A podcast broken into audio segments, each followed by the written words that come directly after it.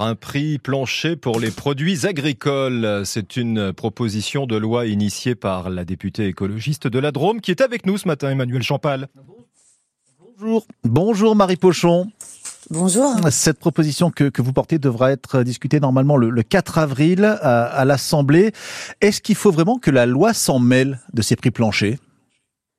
Bah, force est de constater euh, qu'on est dans une situation euh, de crise euh, dans, le milieu agricole qui a euh, dévalé euh, dans, sur l'ensemble des nationales de France jusqu'au salon de l'agriculture assez récemment et qu'on ne peut pas laisser euh, des agriculteurs finalement être la variable d'ajustement d'un système dans lequel à la fois les entreprises des phytosanitaires en amont et ensuite l'agro-industrie et derrière la grande distribution s'en mettent plein les poches au détriment à la fois des agriculteurs et des consommateurs qui bloque par ailleurs la transition euh, écologique que nous appelons de nos voeux et qu'un certain nombre, euh, que beaucoup d'agriculteurs souhaiteraient mettre en œuvre mais ne sont absolument pas accompagnés pour ce faire. Donc effectivement, là, on se retrouve bloqué par la question du revenu. Euh, tout travail mérite mm. salaire. Je crois qu'on est tous d'accord là-dessus. Et effectivement, il faut rémunérer les agriculteurs pour le travail qu'ils font pour nous nourrir.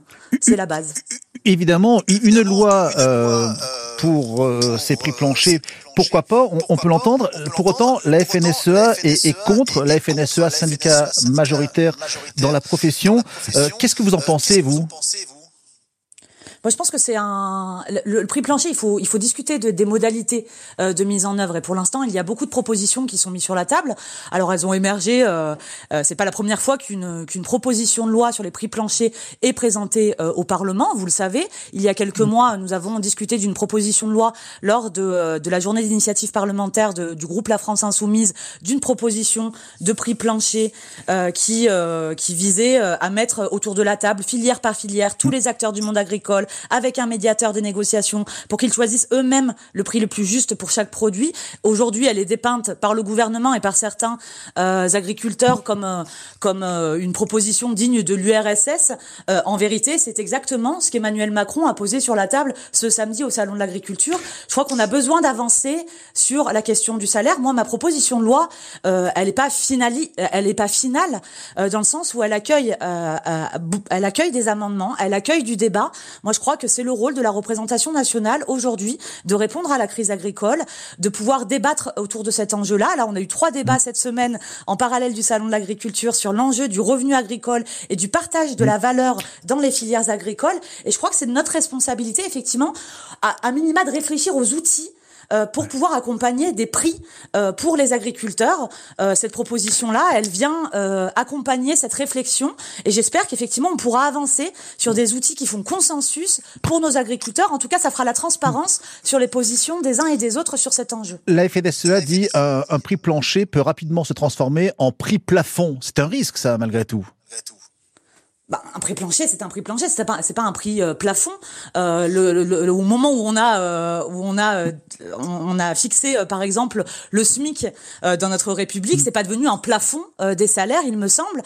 donc c'est effectivement mm. la manière dont on le formule, c'est un prix plancher, c'est finalement un filet de sécurité ouais. face à face effectivement à la concentration des industriels qui derrière sont sur les tables de négociation et qui sont une pression incroyable effectivement sur les prix aujourd'hui, les contrôles de la DGCCRF qui ont été euh, initiés par le gouvernement montrent bien euh, qu'il y a un défaut d'application incroyable de la loi Egalim.